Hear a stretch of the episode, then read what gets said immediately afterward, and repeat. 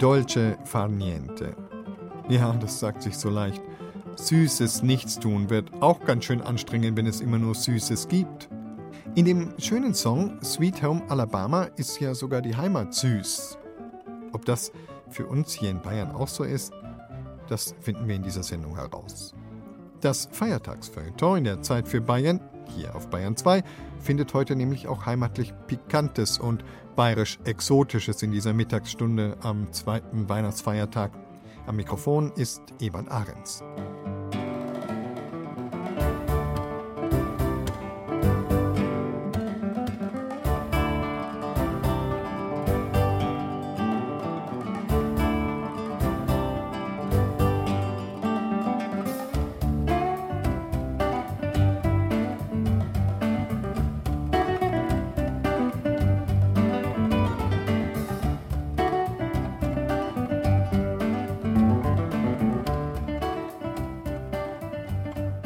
Matthias Kröner Flüchtling An einem der hohen Tage nicht dort zu sein, wo man vorher war, bevor es einen vertrieb, von dort, wo man geblieben wäre, könnte man da noch feiern.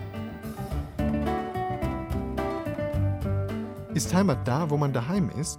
Oder wie in dem schönen Lied Home is where my heart is? Oder ist Heimat vielleicht auch ein Ort, mit dem man sich schwer tut, aus dem man manchmal flüchten muss, den man verteidigen muss, den man womöglich auch teilen muss? Hier sind viele Stimmen, die alle etwas zur Heimat zu sagen haben. Hören Sie zu und zeigen Sie sich begeistert. Das ist Heimat. Das sind die Bräuche, das ist die Kultur, die religiöse Einstellung. Bei Heimat das Ehrenamt, geht es nicht um Folklore, Brauchtümelei oder Nostalgie. Wir lieben unsere bayerische Heimat.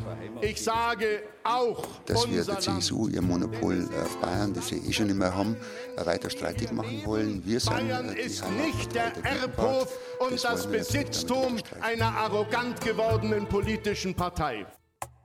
Ich habe am Anfang auch gedacht, Heimatministerium. Ähm, Folklore, sage jetzt mal etwas übertrieben, ja. Ich habe den Eindruck, dass Herr Söder das Heimatministerium vor allen Dingen deshalb in Gang gesetzt hat zur eigenen Imagepflege. Und es ist ein, ein, ein, emotional guter Begriff, den man allerdings mit, mit, mit, mit harter Politik unterlegen muss. Der Begriff Heimat erlebt gerade eine Renaissance die vor Jahren noch unvorstellbar gewesen wäre. Wir sind in der Fläche stark, wir sind viele und uns eint alle eine Mission, nämlich die Rettung unserer Heimat. Suchen viele Menschen wieder vermehrt nach Wurzeln. Die Sehnsucht nach Heimat dürfen wir nicht denen überlassen, die Heimat konstruieren als ein Wir gegen die, als Blödsinn von Blut und Boden. Und diese Heimat spaltet man nicht, an keiner Stelle. Bayern dadurch entstanden, dass ein starker Austausch stattgefunden hat zu Italien, zu Böhmen. wertkonservative, patriotische Wähler, national orientierte Wähler, die müssen auch eine politische Heimat, Heimat kann auch bitter werden oder wie es eine österreichische Dichterin einmal gesagt hat, wie ein Mühlstein um den Hals. Heimat ist da, wo ich hingehen will, wenn es irgendwie schief läuft kann Heimat auch Wir bedrückend erwarten, sein. Dass, wenn wieder Frieden in Syrien ist, dass ihr auch in eure Heimat zurückgeht. Mir steht es als Politiker nicht zu, diesen wunderschönen Freistaat zum Paradies auszurufen. Aber eines sage ich euch, liebe Freunde, die Vorstufe zum Paradies ist Bayern allemal. Ich bin der Markus, da bin ich der Hahn und da will ich auch bleiben, liebe Freunde. Herzliches Dankeschön. Was man wohl in diesem kleinen galiläischen Kaff für einen Dialekt gesprochen hat? In diesem Nazareth mit seinen damals zwei, dreihundert Einwohnern? Na, wir werden es vermutlich nie wissen. Aber dass ein Dorf immer Dorf ist, mit seinen typischen Strukturen, seiner Heimeligkeit und Enge, seiner Schönheit und Vergessenheit, das haben das antike Nazareth und das fränkische Auernhofen wohl gemeinsam. Der Dichter und Autor Helmut Haberkamp hat eine kleine Sammlung fränkischer Dörfer geschrieben. Zusammen mit Annalena Weber porträtiert er darin, sehr liebevoll, 20 Dörfer seiner fränkischen Heimat, keins größer als 150 Einwohner. Darunter ist auch Auernhofen, an dem sich so schön finden lässt, was den Zauber des Dorfes eigentlich ausmacht. Tilla Schnickmann über Buch und Dorf. Nein, hier ist nicht das Ende der Welt. Hier ist Auernhofen. Doch um hierher zu kommen, fährt man lange, auf kleinen Straßen, über sanfte Hügel, vorbei an Zuckerrübenfeldern. Vor dem Ortseingang sind Obstwiesen, dann kommen Silos, Scheunen, Traktoren und Hühner. Über dem Dorf liegt noch echte Landluft, frisch, mit einer Prise Gülle. Auernhofen gehört zum Landkreis Neustadt an der Aisch, aber das ist 45 Kilometer entfernt. In 43 Haushalten leben hier nur 126 Einwohner, darunter die Familie Ungar. Mir gefällt es hier. ist schön hier. Ist gemütlich, ja. Ich fühle mich einfach wohl hier, ja. Das ist bestimmt auch ein Stück so Heimatgefühl, ja. Robert Ungar ist hier geboren. Er verließ das Dorf wegen des Zivildienstes und der Ausbildung. Aber er kehrte wieder zurück. Aus der Stadt brachte er auch seine Frau mit, und beide wollen hier mit Tochter Luise bleiben. Das hat viele Gründe, sagt Ursula Ungar. Einer davon ist das Geerdetsein, einfach dieses Gefühl und der Geruch, das liebe ich heute noch, wenn es regnet, wenn ich einfach das Gefühl habe, jetzt ist die Erde fast greifbar, riechbar. Und das habe ich halt hier, das hatte ich im Rhein-Main-Gebiet später nie wieder.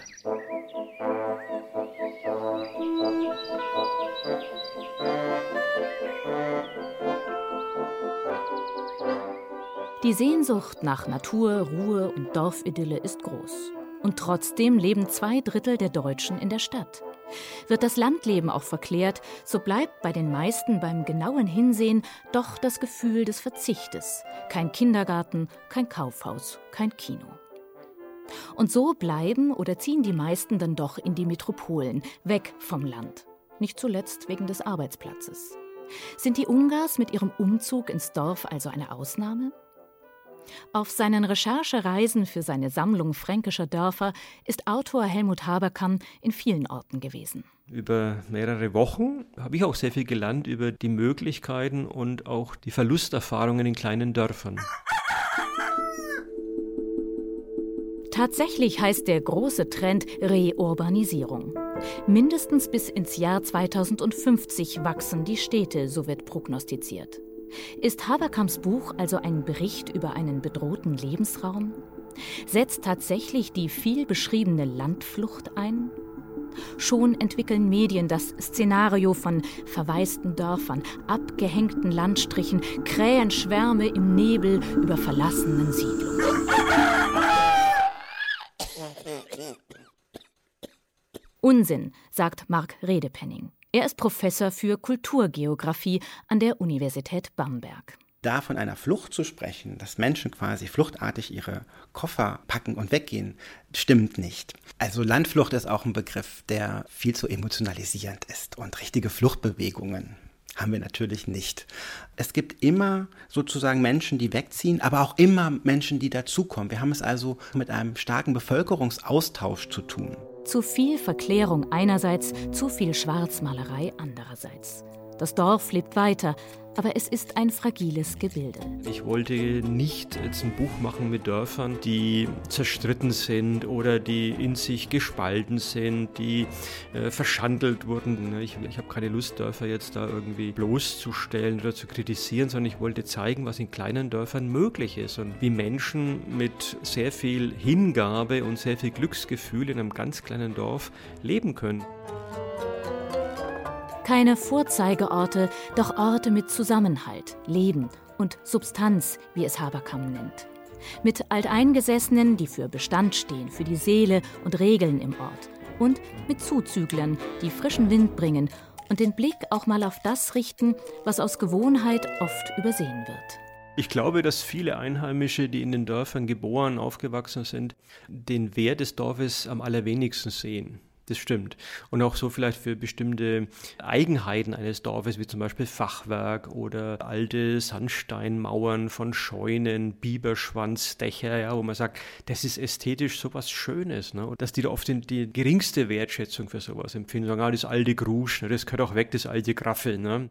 Auf die Mischung kommt es an. Nur alt und neu zusammen können die Dörfer zukunftssicher machen. Zumindest, wenn die Rahmenbedingungen dafür stimmen, so Kulturgeograf Redepenning.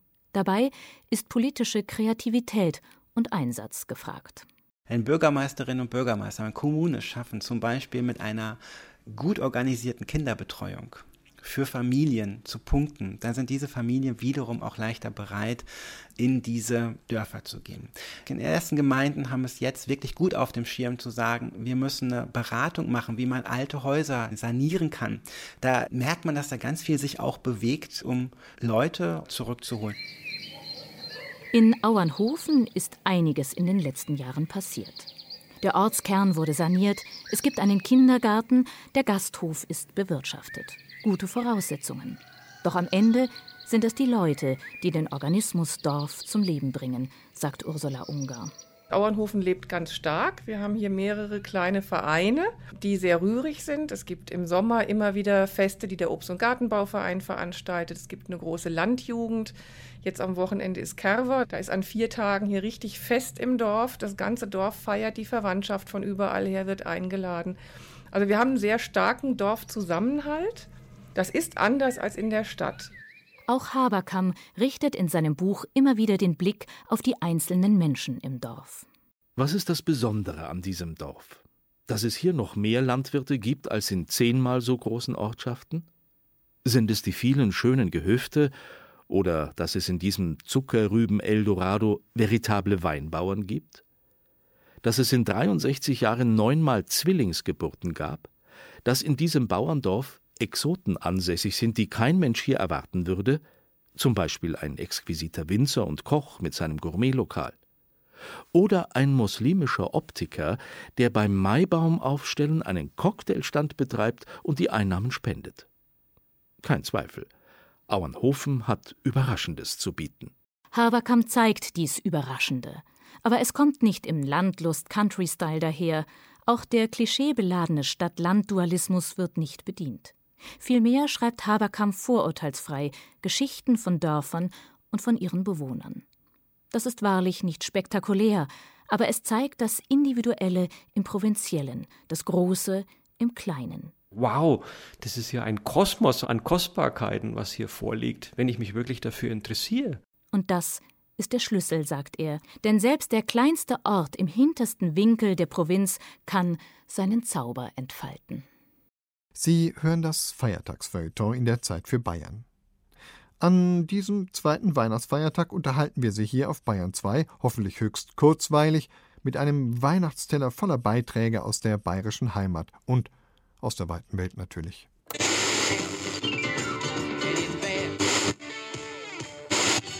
Der Ohrstupser.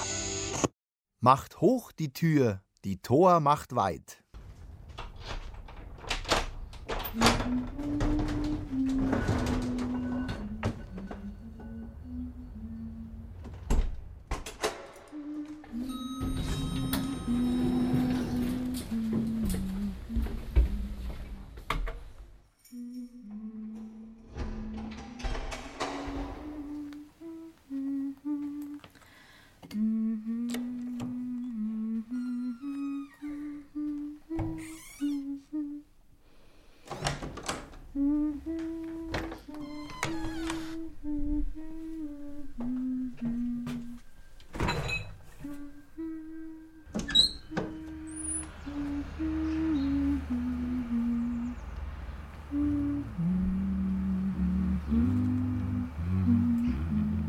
Hallo. Hallo.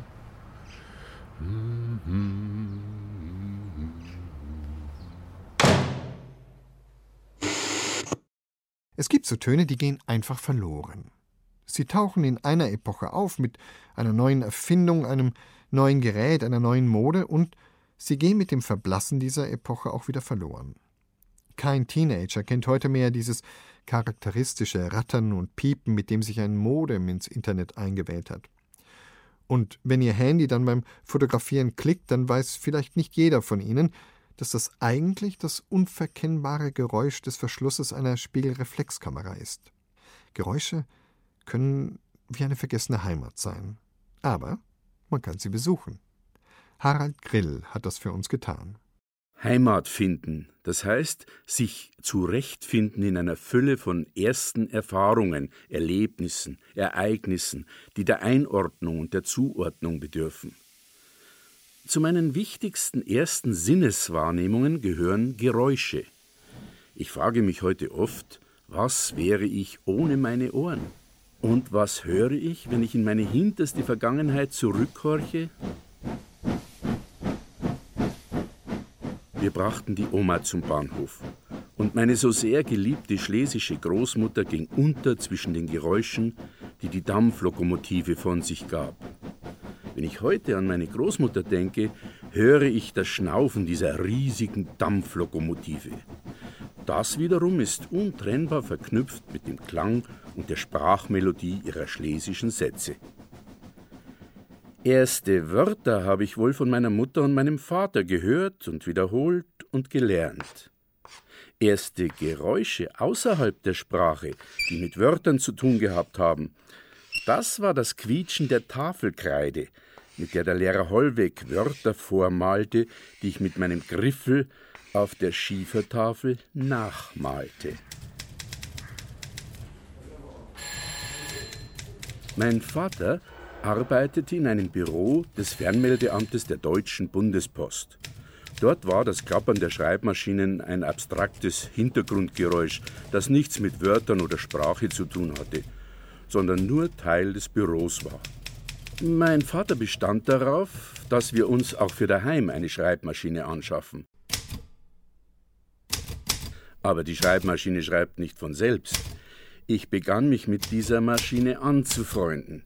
Sie hieß Erika und ich tippte zunächst untereinander beliebige Wörter auf ihr. Es entstanden Unsinnsgedichte.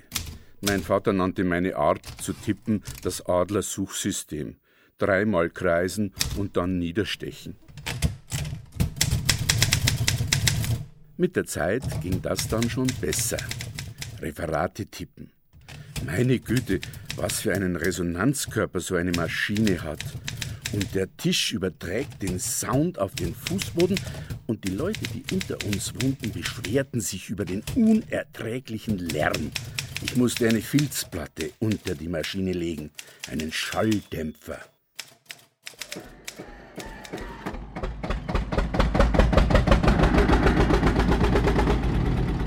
Manchmal fehlten mir die Worte, Glücksgefühle zu beschreiben. Wenn zum Beispiel der Onkel Sepp von seinem Bauernhof aus zum Futtermähen fuhr, durfte ich ihn begleiten. Der Aufbruch war für mich verbunden mit dem Anlassen des blauen Hanomag Bulldogs, dem für mich wunderbaren Geruch der ersten schwarzen Dieselwolke, der wenig später aufgefangen wurde vom Geruch des frisch gemähten Grases. Dann die ersten Musikstücke von Eric Burden, den Beatles, den Rolling Stones. We gotta get out of this place, anytime at all. I can't get no satisfaction. Musik, die man heute hören kann, wo und wann man will.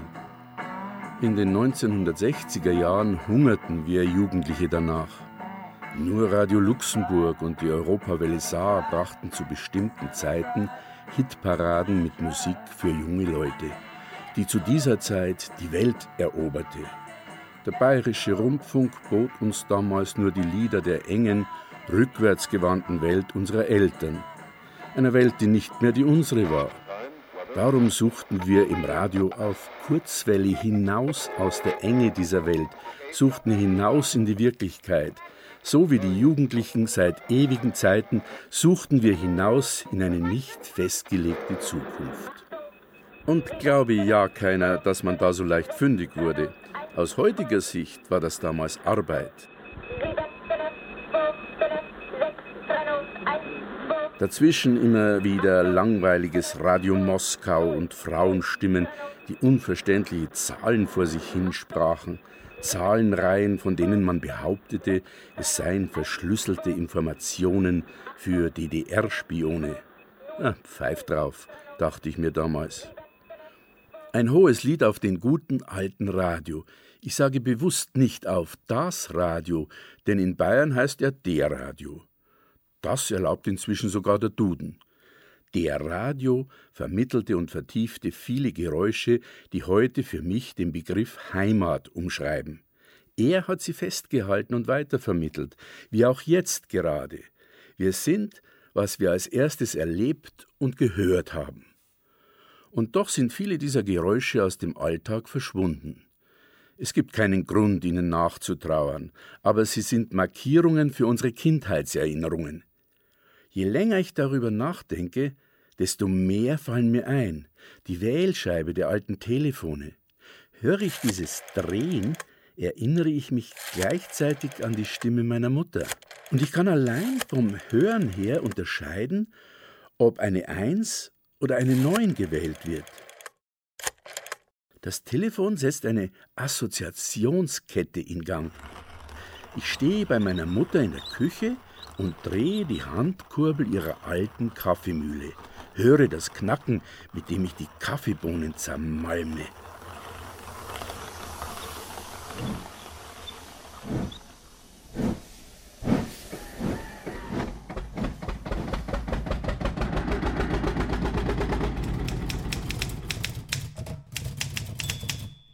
Jede Lebensgeschichte ist eine Geschichte über Gewinn und Verlust. Und wenn es nur Geräusche sind, die verschwinden.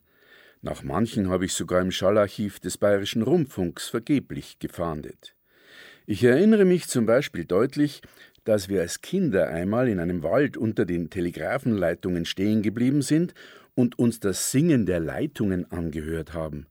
Eine Art Flirren und Fiepsen, Tausende Stimmen müssen da durchgerauscht sein, wer weiß woher und wer weiß wohin.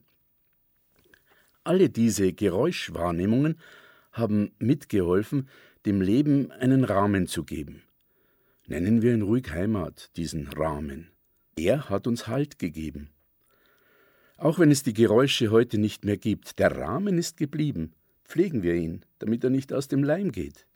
Achten wir also auf die neuen Geräusche, die auf uns zukommen, stellen wir unsere Loser, unsere Ohrwascheln auf Empfang. Schlagerlyrik Jeder Schritt ist vertraut, jeder Baum, jeder Strauch. Tausendmal ging ich als Kind die Wege hier zu dem Haus vor der Stadt, wo mich keiner vergaß, und ich weiß, ich find auch heut die offene Tür. Wenn einer sagt, jetzt komm schon rein, dann ist nicht nur mein Herz daheim. Daheim, das ist Geborgenheit. Daheim, das ist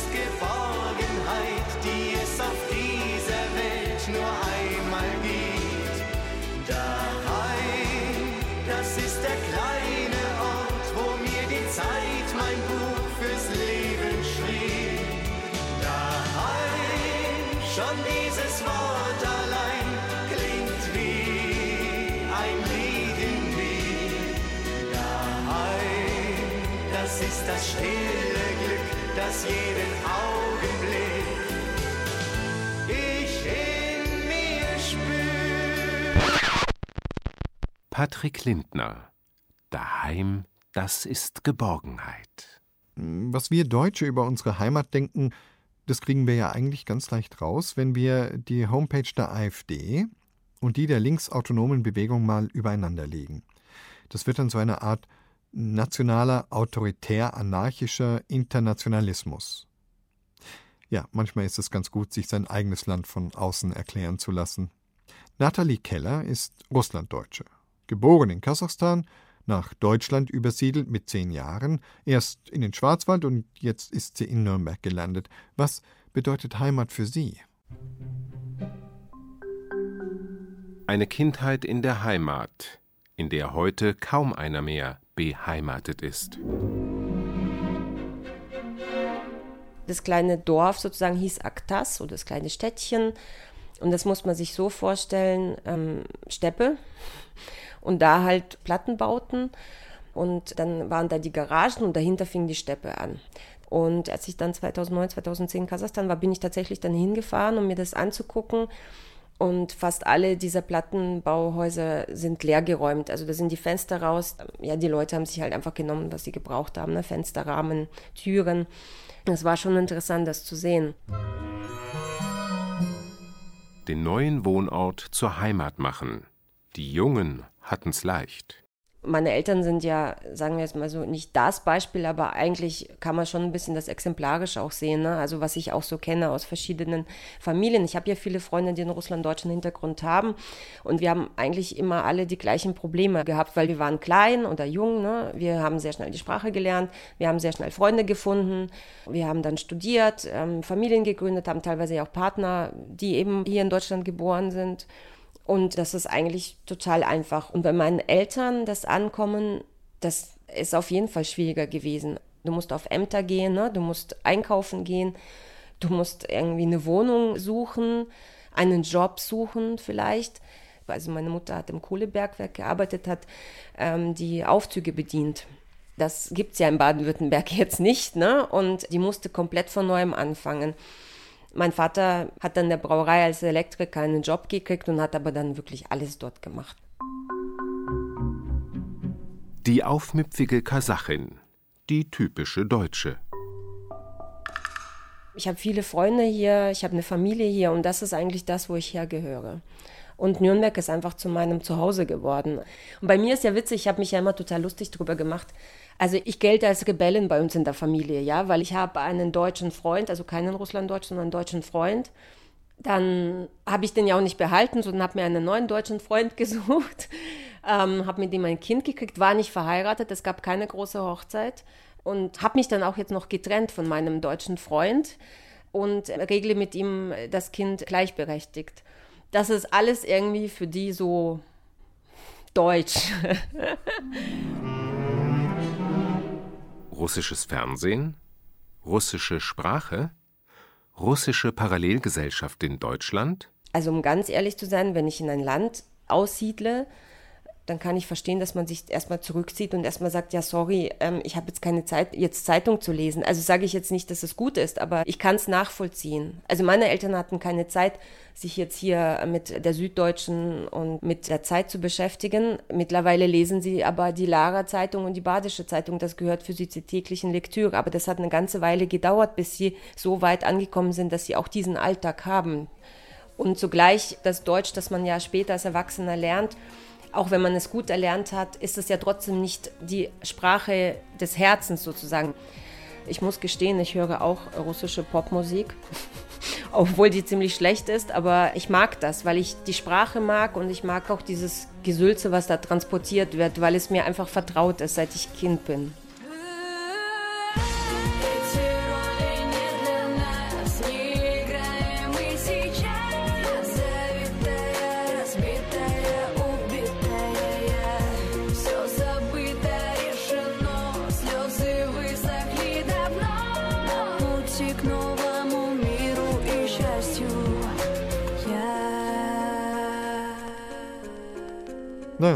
Daheim sind Sie jetzt auf alle Fälle, wenn Sie uns hier auf Bayern 2 am zweiten Weihnachtsfeiertag hören, ganz egal, wo auf der Welt Sie sich gerade befinden.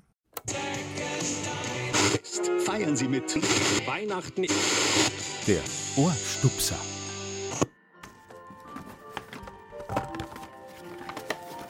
Ach, verdammt, ich habe kein Geschenkpapier mehr. Schatz, könntest du schnell? Klar, mache ich. Ich bin gleich wieder da.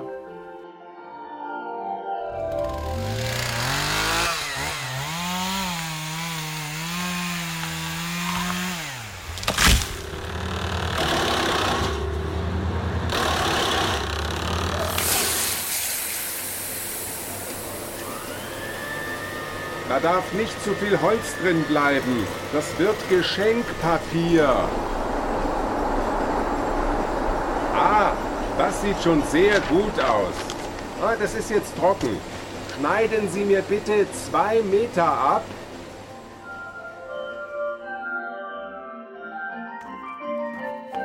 Wo warst du so lange? Na, Papier herstellen. Aber das ist ja grün. Heimat in Bayern.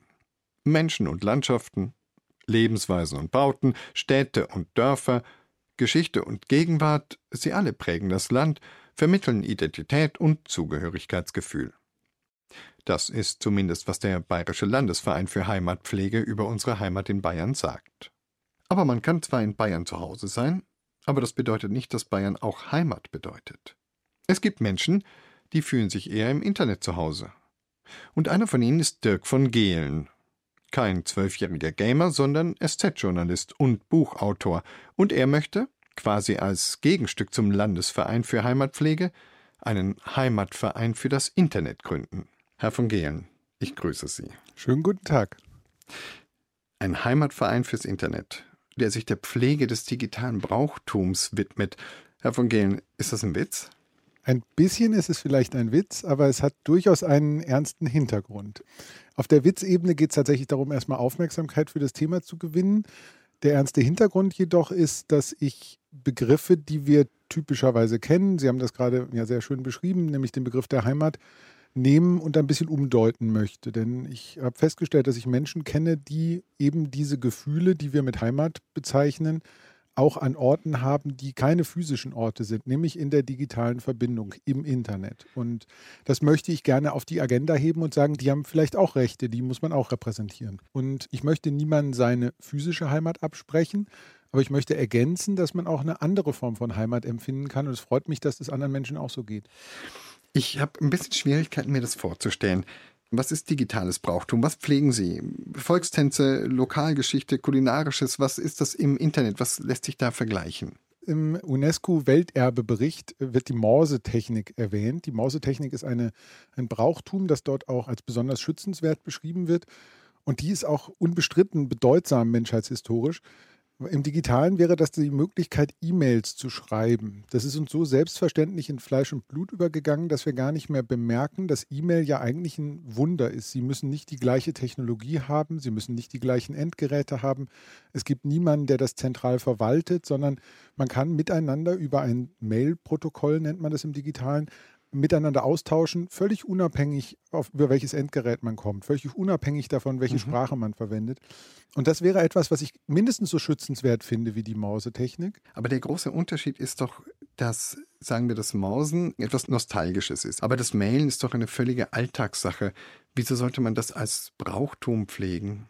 Zwei Gründe dafür. Das eine ist, dass die Brauchtumspflege ja tatsächlich sich auch bemüht, Dinge zu erhalten, also sie zu mhm. schützen. Und es gibt Ansätze, wenn Sie sich die sozialen Netzwerke angucken, die aus kommerziellen Interessen uns eigentlich andere Dienste, sehr zentralistisch geprägte Dienste nahebringen wollen und sagen wollen, ach, benutzt doch nicht dieses E-Mail, das ist doch so offen und so, kommt doch lieber alle zu uns, weil sie damit kommerzielle Interessen verfolgen. Um es mal ein bisschen pathetisch zu sagen, das Internet ist nicht einfach so gegeben. Also das verlangt auch nach Pflege und da muss man auch aufpassen, dass das nicht von kommerziellen oder von staatlichen Stellen überfropft wird. Das zweite Argument ist, dass ich glaube, dass man den Begriff Heimat auch aktualisieren muss, dass Heimat nicht zwingend immer nur in der Vergangenheit lebt, sondern dass Heimat auch was Gegenwärtiges sein kann. Wir haben jetzt seit kurzem ein Bundesheimatministerium. Vielleicht kann man die Vorstellung davon, worum sich dieses Ministerium zu kümmern hat, auch ein bisschen umkehren und sagen, das sind auch gegenwärtige Themen, die dort auftauchen mhm. müssen.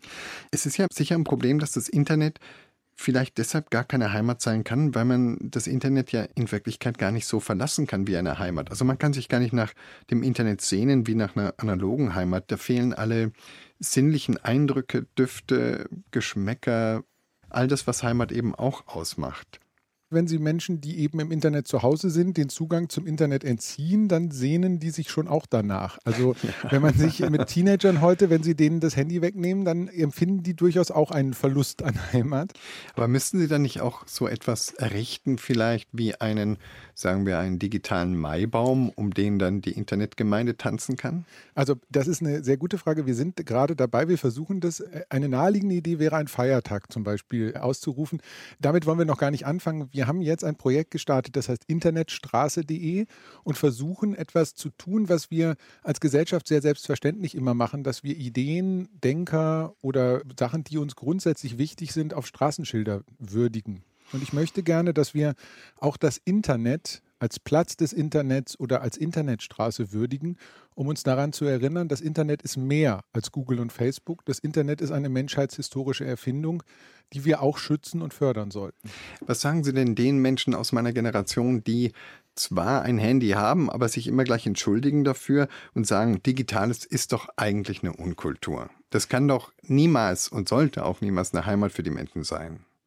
Ich glaube, dass da tatsächlich eine gewisse Form von Toleranz meine Empfehlung wäre. Also eine pluralistische Haltung zu sagen, es gibt halt mehrere Ansätze. Und so wie ich meinen Geburtsort vielleicht schätze und dort zu Hause bin, so akzeptiere ich aber, dass andere in anderen Orten geboren sind oder in anderen sich genauso verstanden und heimisch fühlen, wie Menschen das tun, die einen bestimmten Dialekt hören oder die eine bestimmte Form von Brauchtum pflegen. Und das fände ich schön, wenn wir so weit und so offen darüber denken würden.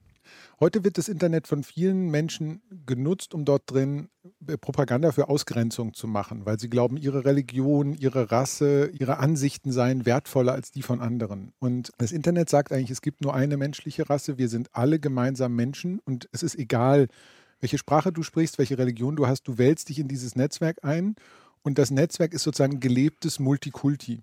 Und das kann sein, dass Generationen nach uns sagen, damals hattet ihr diese tolle Idee mit dem Internet. Ähm, und ich möchte vermeiden, dass wir dann sagen, ja, und die haben wir irgendwie nicht wertgeschätzt. Ich möchte daran wieder erinnern, dass da was mehr drin steckt. Und das fände ich schön, wenn wir diese Offenheit leben würden. Dirk von Gehlen möchte einen Heimatverein für das Internet gründen. Auch eine kulturelle Errungenschaft, sagt er. Und im Netz kann man sich eben auch daheim fühlen. Vielen Dank, Herr von Gehlen. Ich danke. Wir von der Zeit für Bayern sind natürlich auch im Internet zu Hause auf bayern2.de. Dort finden Sie auch den Podcast zur Sendung. Abonnieren Sie ihn doch und hören Sie uns immer dann, wenn es Ihnen am besten passt und am besten an dem Ort, der für Sie Heimat bedeutet. Ich bin Ewald Ahrens. Schön, dass Sie dabei waren. Matthias Kröner, die Erklärung. Nichts ist sinnlos. Ja, wirklich. Ich kenne den Gegenbeweis. Leider ist er nicht wissenschaftlicher Natur. Man wird mir nicht glauben wollen.